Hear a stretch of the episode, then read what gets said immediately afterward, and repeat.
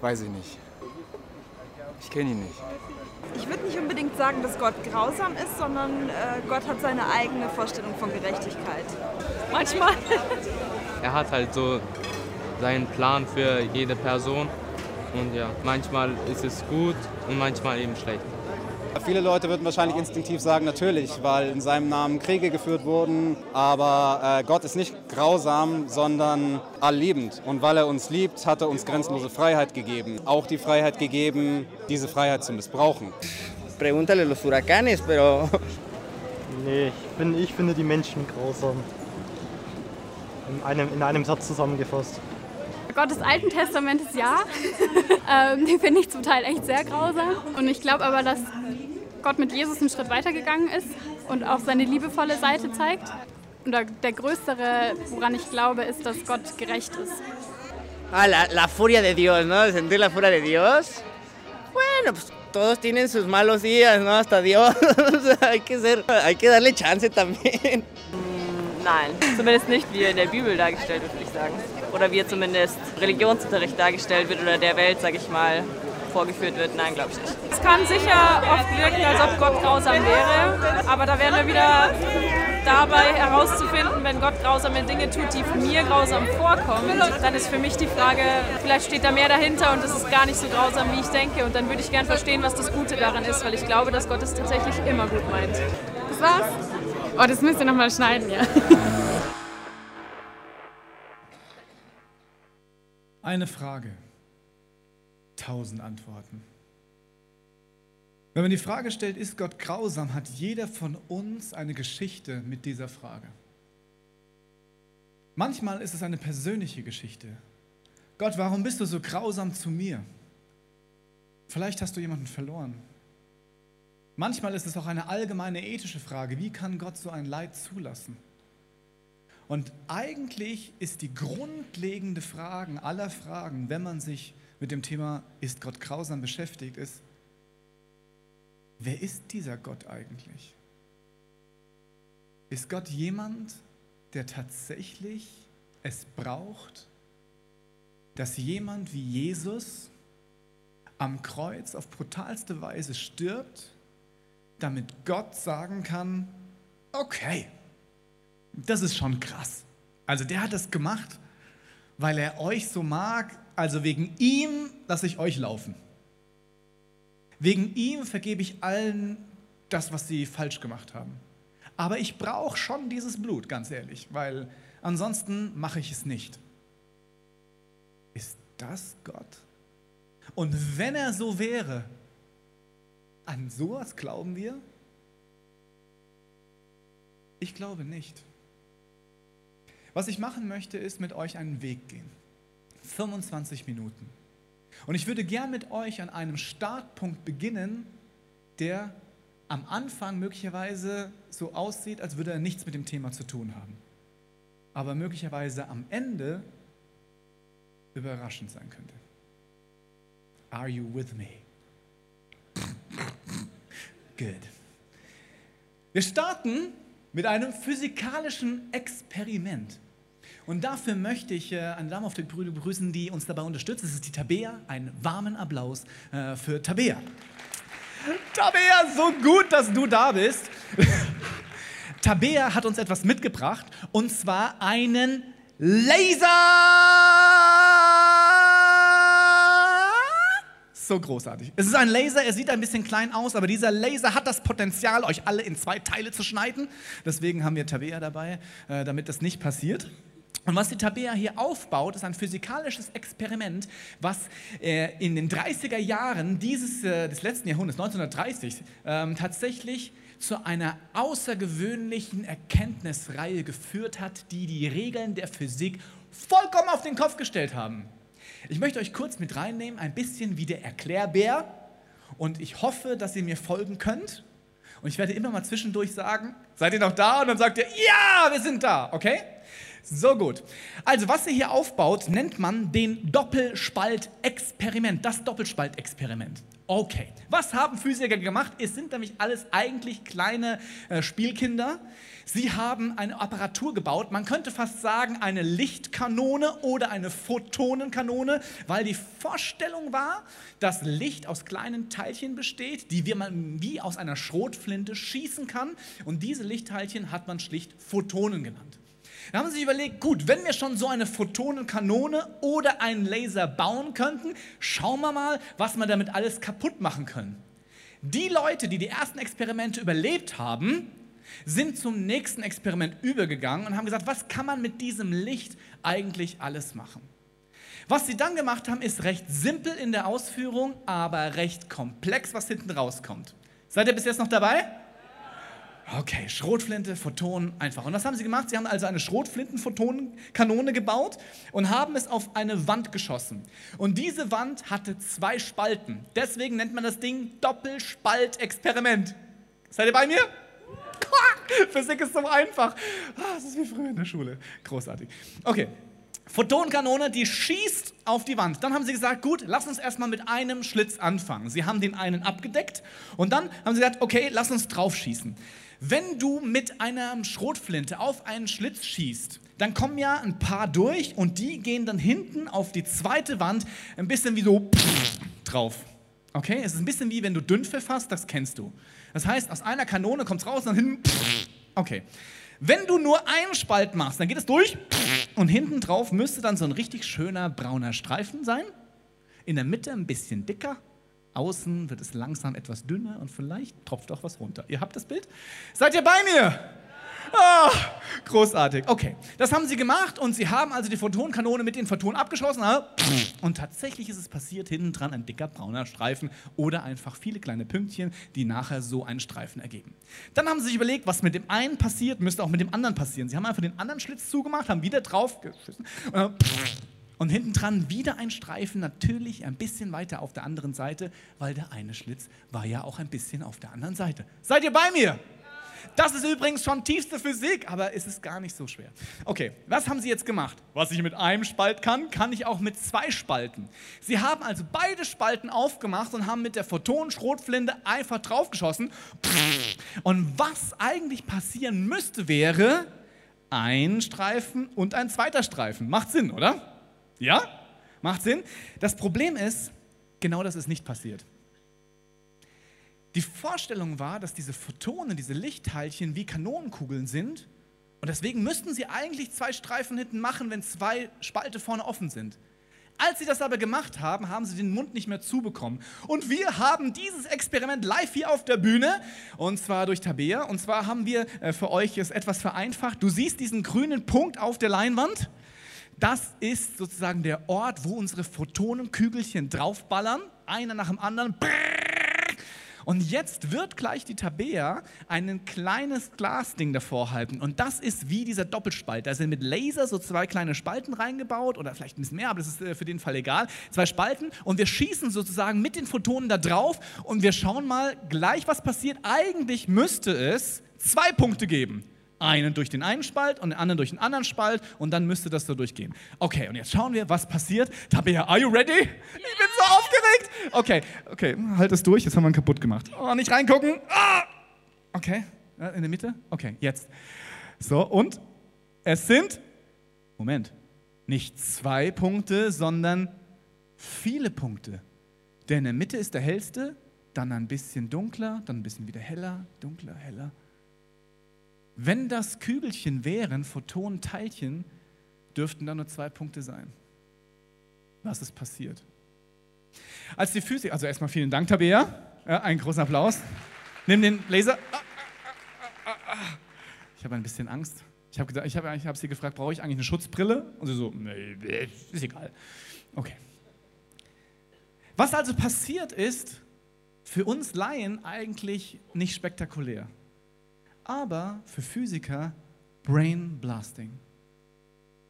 Wenn es Kügelchen wäre, müssten zwei Streifen sein. Aber was wäre, wenn es gar nicht Kügelchen wären, nicht nur Teilchen, sondern Photonen abgefahrene Eigenschaften hätten, die nur Teilchen haben, die man ganz, ganz schwer sehen kann, die man nicht sehen kann. Und zwar haben sie folgende Eigenschaften. Was wäre, wenn das Photon nicht nur ein Kügelchen wäre, sondern auch eine Welle? Gleichzeitig. Ein Kügelchen und eine Welle gleichzeitig. Das ist das Problem. Wir kennen eigentlich keine Phänomene, die gleichzeitig zwei Dinge sein können. Entweder Kugel, Teilchen oder Welle, aber nicht beides gleichzeitig. Dieses Doppelspaltexperiment zeigt etwas. Und zwar habe ich euch eine Welle mitgebracht. Das sind solche Wobber, Wobber. Können wir mal zusammen eine Welle machen? Wobber, Wobber, Wobber, Wobber. Ein paar machen wirklich mit, ihr seid süß. Das ist gut, ja, ihr seid bei mir. Wenn man jetzt eine Welle auf einen Doppelspalt schießt, dann passiert da hinten dran Folgendes. Der kommt also hier auf den Spalten drauf und nach dem Spalt entstehen zwei Wellen, eine durch den einen Spalt und durch den anderen Spalt. Und dann, wenn die sich überlagern, wopper, wopper, wopper und wopper, wopper, wopper, dann entsteht ein Muster. Und das ist ungefähr ein Muster von dunkel, hell, dunkel, hell, dunkel, hell, dunkel, hell, dunkel, hell, dunkel, hell, dunkel, hell, dunkel, hell. Das ist genau das Muster, was passiert, wenn man Photonen auf einen Doppelspalt schießt. Photonen sind also zwei Dinge gleichzeitig. Teilchen und Welle, auch wenn unser Hirn das nicht zusammenkriegt. Das ist denen Photonen aber egal. Das zweite ist, jetzt schießen wir nicht mit einer Schrotflinte, sondern jetzt nehmen wir ein Photon in die Hand und schmeißen ein Photon auf, dieses, äh, auf diese Doppelspalt. Jetzt müsste jeder sagen, na gut, ein Photon, entweder geht es links durch, durch den Spalt oder rechts durch den Spalt. Richtig. Macht es aber nicht, weil dem Photon ist das einfach schlicht egal. Photon macht folgendes, äh, dieses Experiment sieht so aus, man fängt an, einzelne Photonen zu schießen. Am Anfang denkt man sich, okay, das ist halt links durch, das ist rechts durch, links durch, rechts durch, links durch, kein Problem, das macht man etwas länger. Und je länger man es macht, desto mehr merkt man, Moment, selbst wenn ich jedes Mal nur ein Photon durchschieße, entsteht wieder hell, dunkel, hell, dunkel, hell, dunkel, hell, dunkel, hell. Und was das heißt, ist, dass ein Photon gleichzeitig durch den linken und den rechten Spalt gehen kann. Kein Problem, oder? Wenn ich auf eine Wand zurenne mit zwei Spalten, muss ich mich entscheiden. Entweder gehe ich durch den linken Spalt oder durch den rechten Spalt oder ich entscheide mich zu spät und mache. Dem Photon ist das vollkommen egal. Der sagt, solange du nicht hinguckst, ich gehe links und rechts durch. Und dann hinten dran reagiere ich miteinander und erzeuge dieses Muster. Photonen können zwei Dinge gleichzeitig sein. Und sie können an zwei Orten gleichzeitig sein. Seid ihr bei mir? Das klingt komisch. Aber ohne dieses Phänomen, und ich habe extra nochmal nachgelesen, das finde ich so witzig, ohne dieses Quantenphänomen, weil die kleinen Teilchen, die man nicht sehen kann, egal ob Photonen, Elektronen, was auch nennt man Quanten, ohne diese Quantenmechanik gäbe es keinen Pudding. Kein Pudding. Es gäbe keinen Fernseher, kein Computer. Viele Dinge, von denen wir alltäglich sind, übrigens uns auch nicht, besteht deswegen, weil Photonen und Elektronen solche verrückten Dinge machen. Auch wenn wir sagen, nee, nee, nee, nee, nee, das will ich nicht. Auch das ist ihnen vollkommen egal. Das hat die Physik revolutioniert, weil man erkennen musste, dass wenn man ganz genau hinschaut, die Dinge verrückt werden. Was hat das mit Gott zu tun? Nichts. Nein, Spaß. Was hat das mit Gott zu tun? Es gibt in der Bibel viele, viele Hinweise darauf, dass wenn es um Gott geht und wenn man ganz genau hinschaut und eben nicht nur irgendwelche Plattitüden und irgendwelche Aussagen einfach glaubt, dass wenn man genau hinschaut, dass es verrückt wird und in dieser Außergewöhnlichkeit persönlich. Jesus ist in Kombination und in, in Gemeinschaft mit seinen Jüngern. Und dann fängt Jesus an, seinen Jüngern etwas zu erklären. Wir lesen häufig solche Bibelstellen und ich lade euch mal ein, einfach mal genau zu lesen. Und dann schauen wir, was das heißt. Jesus macht folgendes. Jesus antwortet, Achtung, ich bin der Weg, ich bin die Wahrheit und ich bin das Leben. Ohne mich kann niemand zum Vater kommen. Jetzt, kennt ihr mich, dann kennt ihr auch meinen Vater. Von jetzt an kennt ihr ihn. Ja, ihr habt ihn ja schon gesehen. Easy. Meine Kinder haben mich irgendwann mal angesprochen und gesagt, weißt du, was richtig doof ist an Gott? Ich habe es schon ab und zu erzählt. Ich so, ja, da kenne ich einige Dinge, die richtig doof sind an Gott. Er sagt, nein, nein, nein, was wirklich richtig doof ist. Ich so, was denn? Man kann ihn nicht sehen. Ich so, stimmt. Es wäre viel einfacher, wenn er hier reinkommen würde und sagen, darf ich kurz vorstellen, Gott, hallo. Und dann sagen, an ihn glauben wir jetzt. Gut. Das wäre so viel einfacher. Aber Gott ist anscheinend so nicht sichtbar. Und jetzt behauptet dieser Jesus, lass uns nochmal hingehen, kennt ihr mich, dann kennt ihr auch meinen Vater. Von jetzt an kennt ihr ihn ja. So selbstverständlich. ihr kennt ihn ja. Ihr habt ihn ja jetzt schon gesehen. Bedeutet, Jesus ist sein Vater. Einfach, oder? Okay, nicht ganz einfach. Genauso wie es mit den Physikern ist. Großartige Quantenphysiker haben gesagt, dass mit diesem Quantenscheiß wird nie jemand richtig verstehen. Richtig. Und mit den Theologen ist es ähnlich. Das ist mit diesem Jesus, der sagt, er ist sein eigener Vater. Das ist irgendwie strange. Den Jüngern geht es genauso. Die Jünger sagen dann folgendes. Also zum Beispiel Philippus. Okay, Jesus verstanden. Rock'n'Roll, ich bin der Beste hier. Herr, zeig uns den Vater, dann sind wir zufrieden. Und ihr sagt, wait. Wir haben gerade darüber gesprochen. Ich schreibe gleich einen Test. Also, Jesus entgegnete ihm, ich bin schon so lange bei euch und du kennst mich, Vater, mich Immer noch nicht, Philippus? Wer mich gesehen hat, der hat auch den Vater gesehen. What? War Gott nicht derjenige, der irgendwo im Weltall rumschwirrt? Und bist du, Jesus, nicht ein Prophet? Nicht irgendwie so ein politischer Anführer, nicht ein äh, Messias, was auch immer? Was behauptest du hier? Spinnst du? Und dann geht er weiter. Er sagt, wie also, sagt Jesus, kannst du bitten, zeig uns den Vater? Da habe ich ein paar Ideen weil das vollkommen Gehirnquirle ist, was du da erzählst. Glaubst du nicht, dass ich im Vater bin und der Vater in mir ist? Was ich euch sage, habe ich mir nicht selbst ausgedacht. Mein Vater, der in mir lebt, handelt durch mich.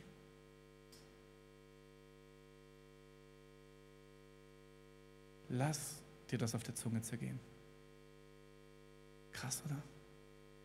Jesus behauptet von sich, dass er Gott ist dass wenn du ihn siehst, dass du den Schöpfer des Universums persönlich sehen kannst.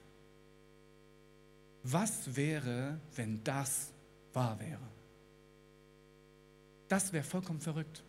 Zwei Personen sind eins, obwohl sie sich an zwei unterschiedlichen Orten befinden, in zwei unterschiedlichen Arten, wie man Dinge wahrnehmen kann. Teilchenwelle, Jesus, Gott. Könnte es sein, dass es in unserer Schöpfung schon angelegt ist, dass Dinge sind, die nicht unserer Realität entsprechen und trotzdem existieren? Könnte es sein, dass als Paulus auf dem Weg nach Damaskus ist und plötzlich diesem Jesus begegnet, der gar nicht mehr lebt, was auch etwas speziell ist, und er diesem Jesus dann gegenübersteht und sagt, du bist tot. Und er sagt, nein, bin ich nicht. Aber du bist tot. Also nein, ich bin dein Vater. Ich bin der Gott, den du sehen kannst. Es gibt keinen Unterschied zwischen der Person, die das hier alles gemacht hat, und mir. Im ersten Teil der Bibel, am Anfang, oder im zweiten Teil, Johannes, am Anfang war das Wort, Jesus. Am Anfang, nicht erst null nach vor Christus. Könnte es sein, dass es viel größer ist? Und könnte es sein, dass Paulus sich so stark geändert hat, weil er sieht, oh mein Gott, wenn das stimmt, dann ändert sich alles. Genau. Aber was ändert sich? Ist Gott grausam? Die Frage beginnt im ersten Teil der Bibel. Eine Dame im Interview hat gesagt, naja gut, der Gott des ersten Teils der Bibel, des Alten Testaments, also wenn ich mir den anschaue, zum Beispiel äh, diese ganzen Schlachtnummern und so weiter, was die alles tun mussten, damit sie sich wieder mit Gott versöhnen konnten. Am wenigsten eine Taube, aber dann Stiere reihenweise umgebracht, nur damit dieser Gott sagt, okay, also wenn du jetzt hier mir drei Stiere bringst, schöne Stiere, dann, dann vergebe ich dir. Eine solche Vorstellung kann man so interpretieren, dass Gott so grausam ist, dass er es irgendwie mag, wenn Tiere oder auch Menschen im Fall von Jesus elendig krepieren, damit es ihm gut geht, damit seine Gerechtigkeit passieren kann. Das klingt schräg, oder? So sind die Leute aufgewachsen. Und viele von denen haben diese Idee mitgetragen. Du auch? Ich ja. Wie oft gibt es Situationen in meinem Leben, wo ich mir denke, hier war ich falsch. Und dieses, was ich getan habe, das hat Konsequenzen. Ich sehe sie förmlich vor mir. Ich bin unfreundlich und jemand ist verletzt. Ich habe etwas getan. Die Folge ist destruktiv. Ich trage die Verantwortung. Irgendwie muss ich da rauskommen, weil ich bin eigentlich anders. Ich habe das nur gemacht, weil ich Angst hatte. Oder ich habe das nur gemacht, weil ich halt mehr bei mir war als bei der Person. Come on. Ich bin eigentlich anders. Und ich mache, ich kompensiere. Dann mache ich ein Geschenk. Hey, es tut mir voll leid, ich habe dir Blumen mitgebracht, Schatz. Und manchmal denke ich mir, wenn es so einfach wäre. So gut, ich habe jemanden umgebracht. Hey, ich habe dir Blumen mitgebracht. Hey, es war doof, ich weiß, aber ich war schlecht drauf. Wieder einer auch so, hey, Gott hat jeder, jeder hat einen schlechten Tag. Gott auch. Wenn es so leicht wäre, dann würden wir in einer anderen Welt leben. Aber es ist es nicht. Ich kann es nicht ungeschehen machen. Ist Gott dann jemand, der das Blut jemand anderen braucht, damit er mich wieder annehmen kann? Damit ich wieder rein bin? Damit ich frei bin von dem, was ich getan habe? Damit ich wieder so werden kann, wie ich eigentlich bin? Liebenswert und auch liebenswürdig? Was hier passiert am Kreuz ist vollkommen verrückt, vollkommen revolutionär und vollkommen unerwartet. Wenn du ein Gottesbild hast, was ein strafender Gott ist, jemand, der Gerechtigkeit fordert, und dann das mit Jesus passiert, brauchst du Zeit, um es zu verstehen. Was war das? Im ersten Teil der Bibel gibt es eine Ankündigung, dass etwas passieren wird. Und zwar etwas, was wir nicht verstehen werden. Viele, viele, viele Jahre bevor es tatsächlich passiert ist. Auch eine gute Frage. Woher wussten die das? Andere Frage. Aber zum Beispiel findest du in Jesaja folgende Aussage. Er spricht von etwas, von jemandem, der kommen wird und der etwas bringen wird. Was für ein herrlicher Augenblick, wenn ein Bote über die Berge kommt, der eine gute Nachricht bringt. Er eilt herbei und ruft der Stadt auf dem Berg Zion zu, Jetzt ist Friede, die Rettung ist da. Jerusalem, dein Gott herrscht als König. Nicht, Gott kommt auf die Welt, habt alle Angst, er wird alle Opfer fordern. Holt eure Schlachtviecher raus, holt eure Erstgeborenen raus. Ihr werdet sie alle schlachten müssen, nur dann werden wir Gott besänftigen. wovon Jesaja hier spricht, was er sieht, ist, dass es 180 Grad anders kommen wird. Wenn Gott kommt, kommt er, um uns zu retten, um Friede zu bringen und nicht um seine Gerechtigkeit zu fordern. Was? Was ist das? Von was denn Friede? Was, woraus soll er mich denn retten? Woraus soll er mich retten? Wenn du und ich unseren Alltag leben, dann haben wir jeden Tag die Notwendigkeit, viele Dinge zu entscheiden. Ich wache morgens auf und dann fängt es an. Stehe ich auf, stehe ich nicht auf? Atme ich ein, halte ich die Luft an den ganzen Tag? Viele, viele Dinge. Aber ich bin auch genötigt, in Kombination zu sein mit anderen Menschen und mit mir selbst. Jetzt wissen wir alle, und das ist ein No-Brainer, dass wir Dinge entscheiden, weil wir frei sind und leider müssen wir entscheiden, die zum Leben führen, die gut tun, wo andere Menschen sagen, so gut, dass du das gemacht hast. Ich spüre, dass es mich aufblühen lässt. Und es gibt Dinge, die zerstören. Die, wo andere Menschen sagen, dass du das gemacht hast, hat mich verletzt.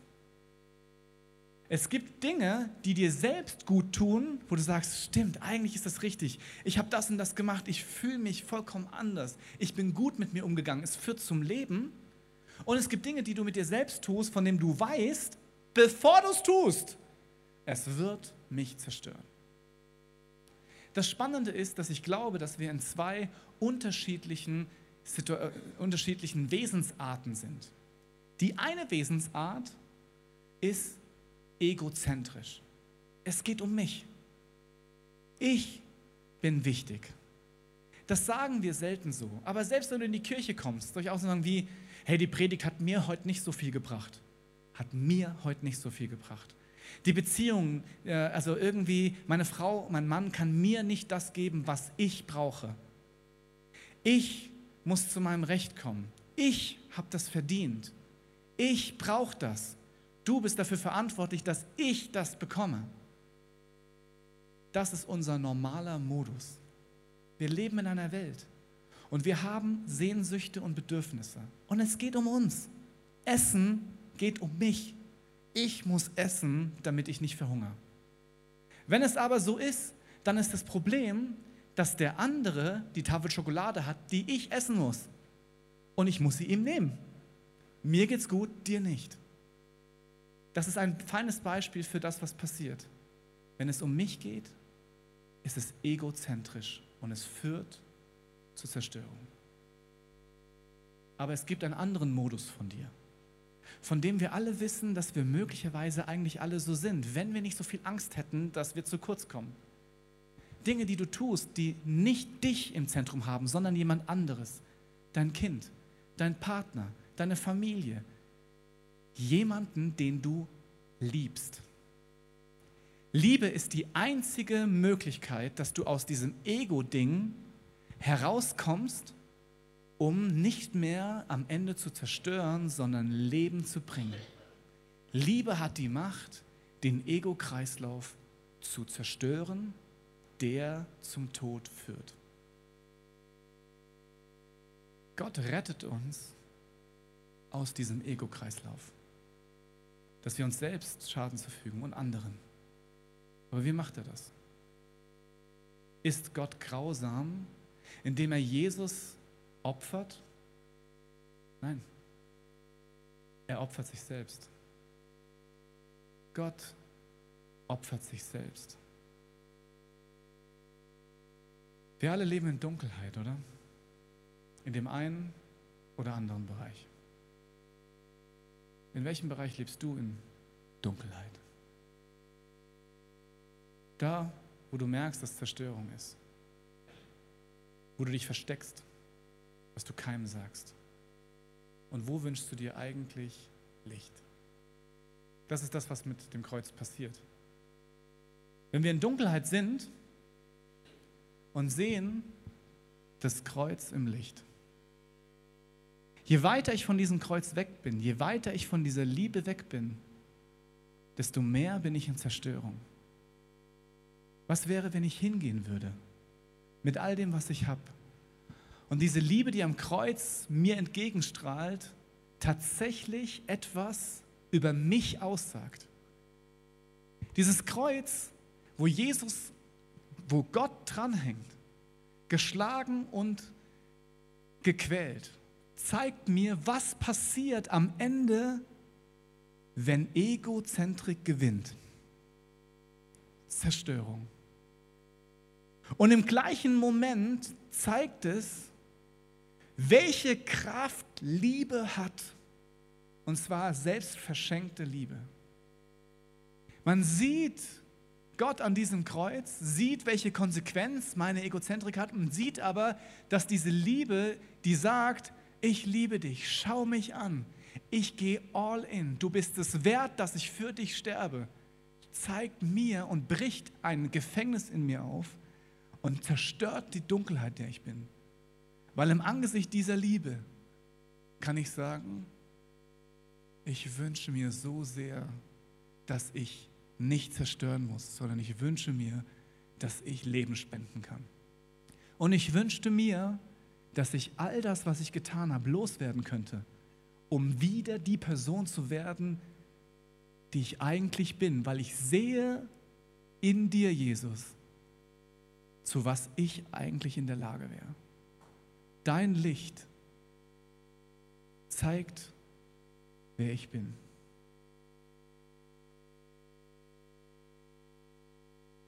Das ist krass. Weil wenn das stimmt, bedeutet das, dass du eine Identität hast.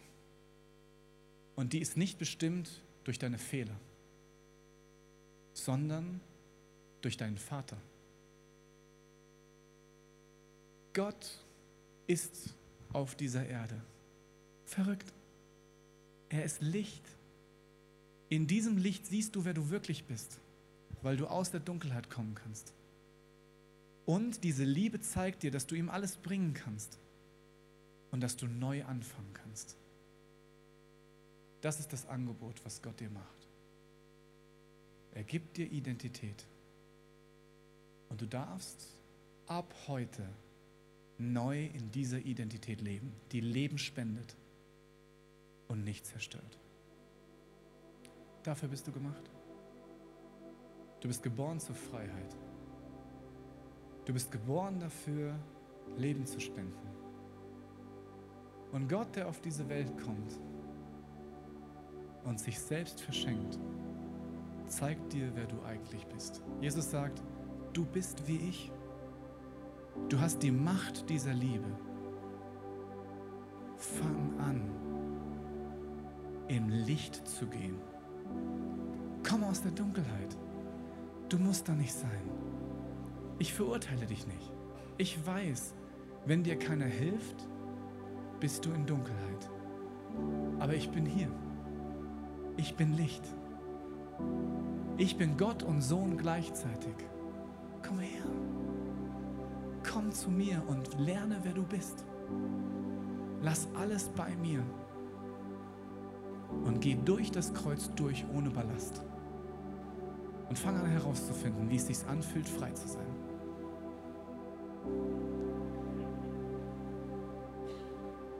Wie oft hast du das gehört? Heute zum ersten Mal? Immer wieder? Aber die Frage ist, wie oft hast du es geglaubt? Als ich angefangen habe, dem zu vertrauen, dass das stimmen könnte, mit all meinem Intellekt, mit all meinen Fragen, und ich einfach gesagt habe, okay, wenn du das sagst, hier ist alles, was ich bin.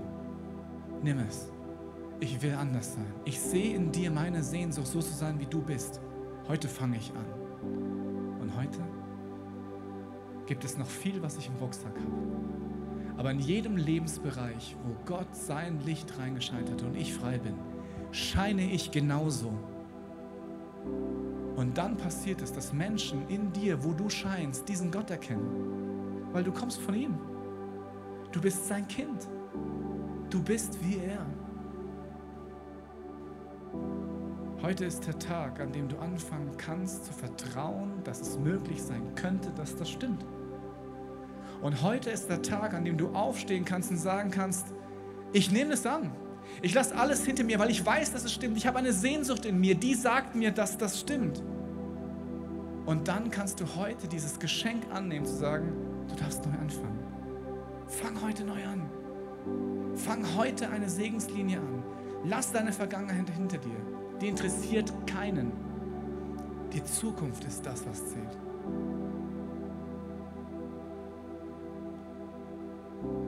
Ich wünschte mir, dass du heute nicht hier rausgehst, ohne eine Entscheidung getroffen zu haben. Weil es könnte sein, dass sie dein Leben auf den Kopf stellt. Du bist dafür gemacht, im Licht zu sein. Je näher du an Jesus dran bist, desto mehr bist du im Licht, desto freier bist du. Und je weiter weg du bist, desto mehr bist du in Zerstörung. Was ich machen möchte, ist beten. Gott bitten, dass er, so wie du es verstehen kannst, an dein Herz klopft, vielleicht hat er das schon, und sagt, komm aus dem Dunkel, du gehörst da nicht hin.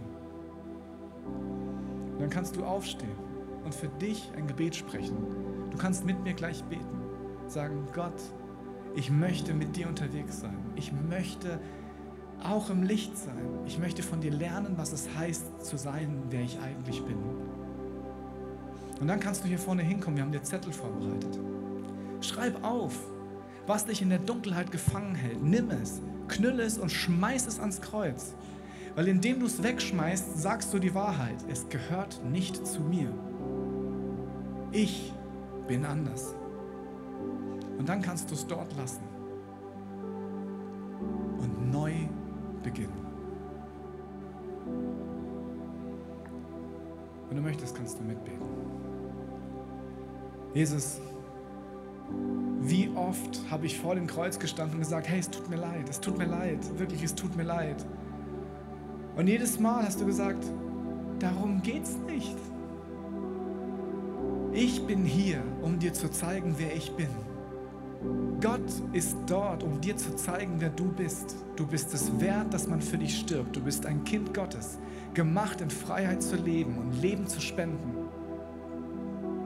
Und du bist frei, wenn du es möchtest, von all der Destruktion, von all der Zerstörungskraft. Und du dürftest im Licht leben. Und das spreche ich aus über jedem Einzelnen heute hier, dass du dafür gemacht bist, im Licht zu sein. Dass du es annehmen kannst und dass du heute eine Segenslinie starten kannst, vollkommen egal, wie deine Vergangenheit ist. Und Jesus, ich danke dir, dass wir dir das sagen dürfen.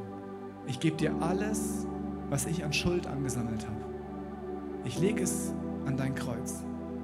Und ich nehme das Geschenk an, dass du sagst, du bist frei. Fang neu an. Lauf im Licht.